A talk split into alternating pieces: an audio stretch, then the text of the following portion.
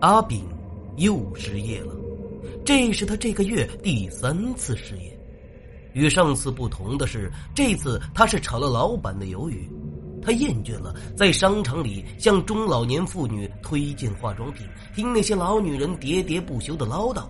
他想换份工作。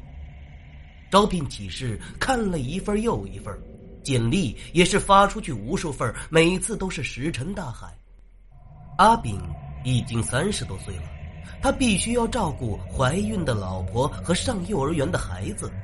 无奈之下，阿炳只好重操旧业，继续当起了推销员。不过这次他选择了上门推销鞋子的工作。叮咚，门铃响了一声，开门的是位漂亮的女士，皮肤白皙。您好，我是达森宁鞋业的推销员，我叫……话音未落，门被重重的关上。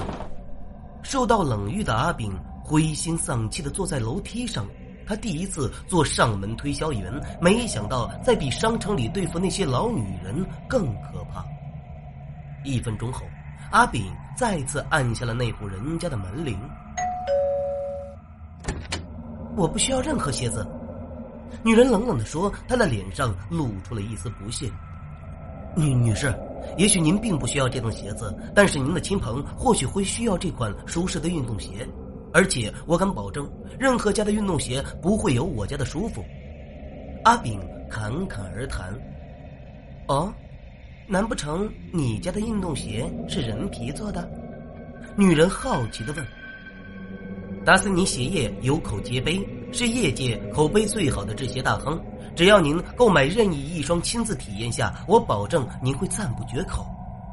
阿炳挺着胸脯，一副所言非虚的架势。我说过，我不需要鞋子。再见。阿炳深呼吸了几口气，再次按下门铃。只要他成功的卖出第一双，以后就会源源不断的卖出无数双。门开了，女人怨气冲冲的站在阿炳的面前。我说过不需要鞋子，你见过哪个鬼有脚啊？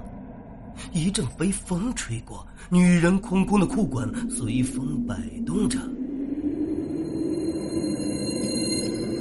女士，我们的鞋子就是专门为鬼制定的，完全不需要有脚。阿炳面带微笑的说道。女人看向了阿炳手中的鞋，只见那双鞋是纸做的。